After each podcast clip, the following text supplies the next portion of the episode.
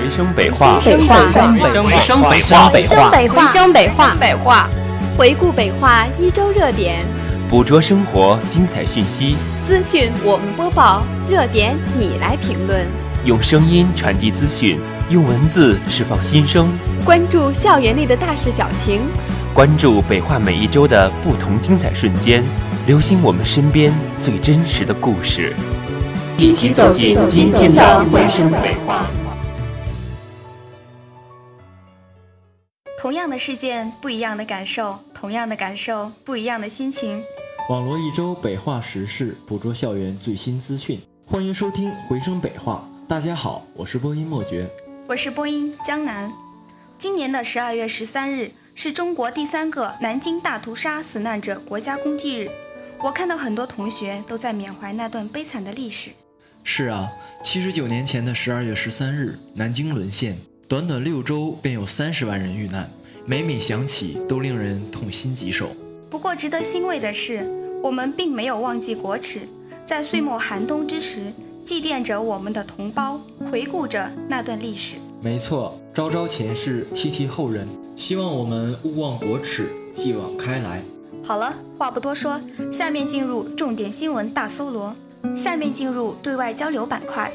十二月十四日，肯尼亚内罗毕大学校长穆比西教授来我校访问，校长谭天伟接待了穆比西教授，国际处处长毛立新、国际处国际交流办公室主任张婉陪同接待。会谈中，谭天伟校长首先对穆比西教授的到来表示热烈欢迎，并对我校总体概况及学科优势进行了简要介绍。穆比西教授十分感谢谭天伟校长的盛情款待，他对内罗毕大学概况做了简要介绍，并希望两校在不久的将来能够有更加深度的合作与交流，尤其在材料科学、生物技术、能源及基础建设等领域的合作研究能够有所突破。穆比西教授同时发出诚挚邀请，希望未来北京化工大学代表团能够赴肯尼亚内罗毕大学参观访问，并对两校合作事宜进行具体商榷。会谈结束后，毛立新处长为穆比西教授详细介绍了我校近年来的发展状况，并陪同穆比西教授参观了化工资源有效利用国家重点实验室和有机、无机复合材料国家重点实验室。随后，穆比西教授与我校肯尼亚籍留学生进行了亲切交流与沟通。新闻微评论，希望通过此次交流，能够加深两校之间的相互了解，并为今后在人才培养、中外合作办学等方面的合作提供更多的可能。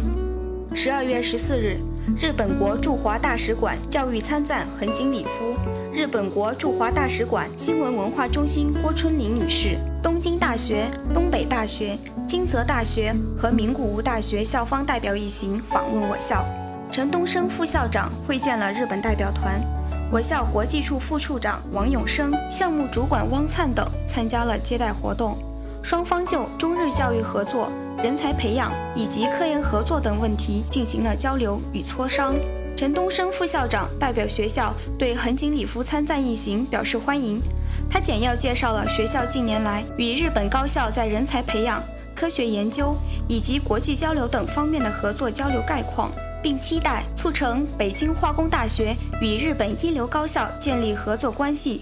横井礼夫参赞，非常感谢陈东升副校长的接待，并希望能够通过此次访问，促进北京化工大学与日本高校的合作往来。座谈会后，横井礼夫参赞携多所日本高校参加了北京化工大学日本留学说明会，共计一百多名北化学子参加了此次说明会。会上，横井礼夫参赞向学生们介绍了留学日本的政策及奖学金项目。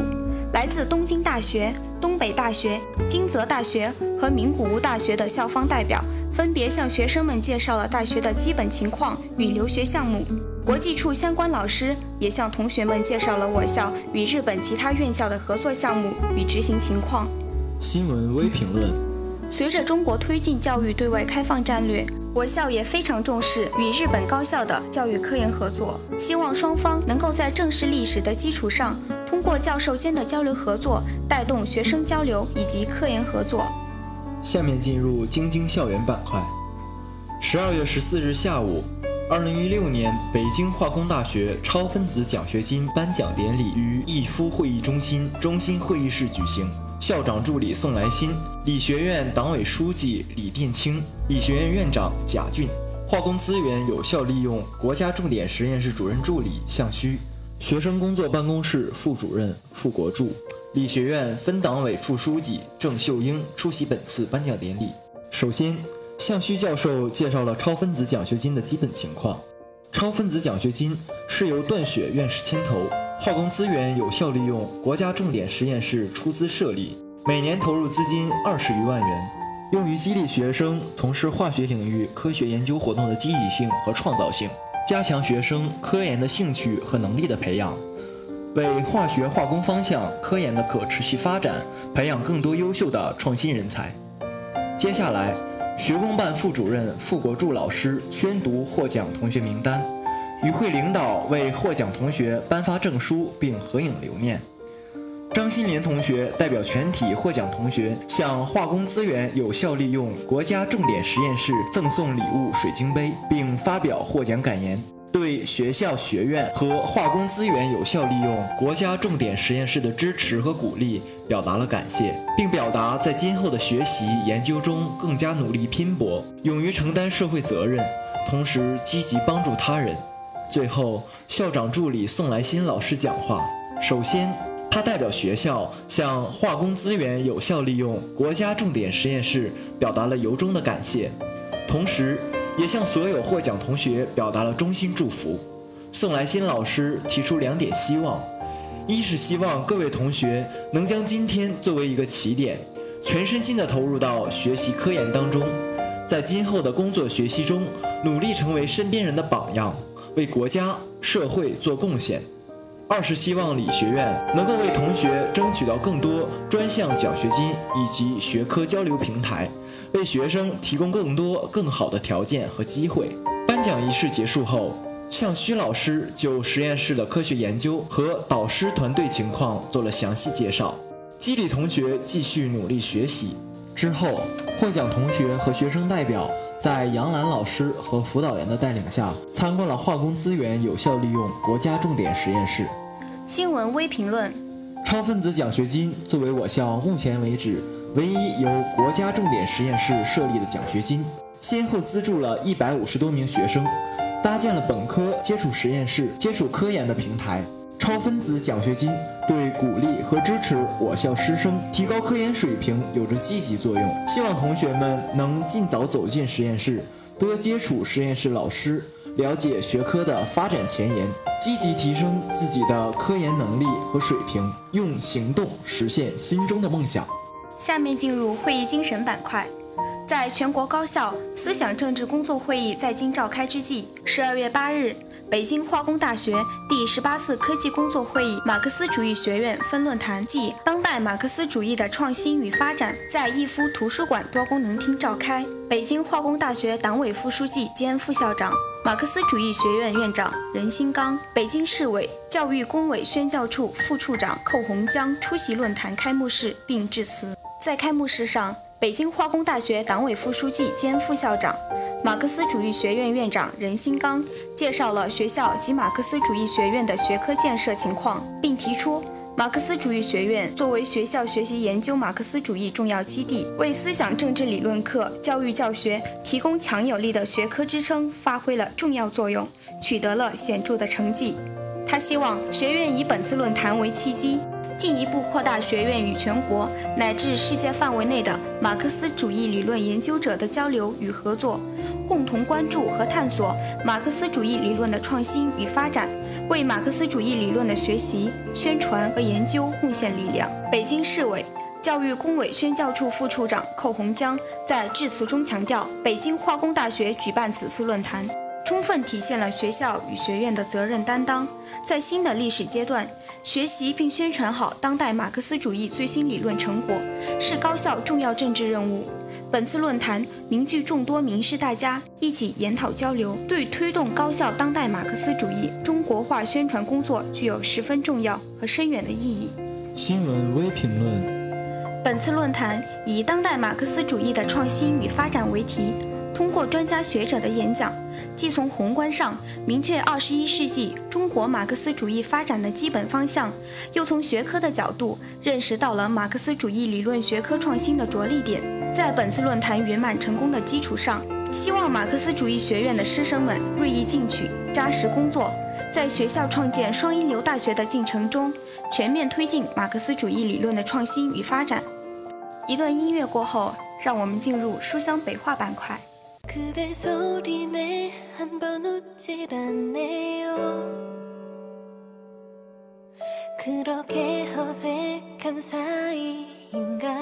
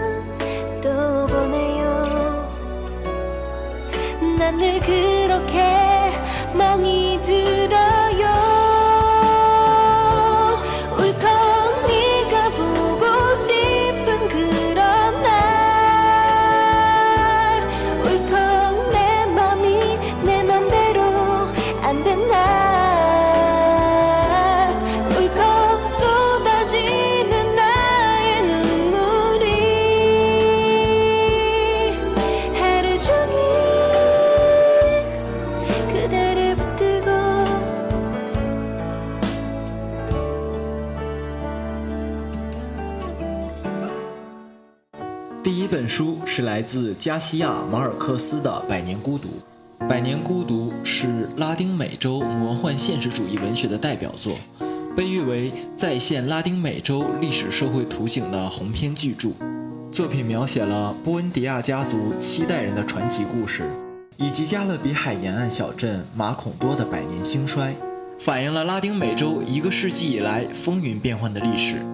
作品融入神话传说、民间故事、宗教典故等神秘因素，巧妙糅合了现实与虚幻，展现出了一个瑰丽的想象世界，成为二十世纪最重要的经典文学巨著之一。从1830年至19世纪末的七十年间，哥伦比亚爆发过几十次内战，使数十万人丧生。本书以很大的篇幅描写了这方面的史实，并且通过书中主人公带有传奇色彩的生涯集中表现出来。政客们的虚伪、统治者们的残忍、民众的盲从和愚昧等等，都被写得淋漓尽致。作家以生动的笔触刻画了性格鲜明的众多人物，描绘了这个家族的孤独精神。本书浸淫着的孤独感，其主要内涵应该是对整个苦难的拉丁美洲被排斥在现代文明世界的进程之外的愤懑和抗议，是作家在对拉丁美洲近百年的历史以及这块大陆上人民独特的生命力、生存状态。想象力进行独特的研究之后形成的倔强的自信。第二本书是来自萧红的《呼兰河传》。《呼兰河传》是萧红最具代表性的作品，它以作者的童年回忆为引线，描绘了上世纪二十年代东北小城呼兰的种种人和事。不断给人带来灾难的东二道街上的大泥坑，小城的精神盛举，跳大神，唱秧歌，放河灯。野台子戏，四月十八娘报庙会，令人心碎的小团圆媳妇的惨死，有二伯不幸的遭遇，冯歪嘴子一家的艰苦生活。作品通过追忆家乡的各种人物和生活画面，以及更成熟的艺术笔触，写出作者记忆中的家乡，一个东北小城镇的单调和美丽，人民的善良与愚昧。小说的风俗画面并不仅为了增加一点地方色彩。它本身包含着巨大的文化含量与深刻的生命体验。萧红原名张乃莹，中国现代文学史上享有盛誉的女作家，如同流星划过天际。在萧红诞生的百余年里，其气势时间已是他逗留人世时长的两倍还多。然而，人们没有忘记她人生传奇和她的文学，《呼兰河传》给中国现代文学一抹凄迷的气质，一种卓异的风格，一种完全有别于中国二十世纪四十年代文学的独特品格，优雅而任性，感伤而婉讽，令人魅惑。文字间寄寓着一个无乡女子渴望回家的絮絮倾诉，亦包含着一个思想深邃的作家对国民性的反思与批判。情感与理性的熔铸，让时年二十九岁的萧红成为中国文学史上一个如此独特的存在。这个名字因其创造性的文字而不朽，而呼兰河早已成为众多读者的又一处精神故乡。萧红。这流落异乡的呼兰河的女儿，以其对故乡的想象性触摸，刺激了太多后来人对呼兰河、对后花园的想象，不断传说她那坎坷、传奇而短暂的一生。不知道你有没有听说咱们学校举办的2017新年音乐会呀？当然了，那可是一票难求呢。不过还好我早早的抢到了票，现在票已经被抢光了。谁能有幸去现场听北化的音乐会，真是令人羡慕啊！相信这场视听盛宴一定会给我们留下难忘的记忆。好啦，今天的回声北化在这里就要和大家说再见了。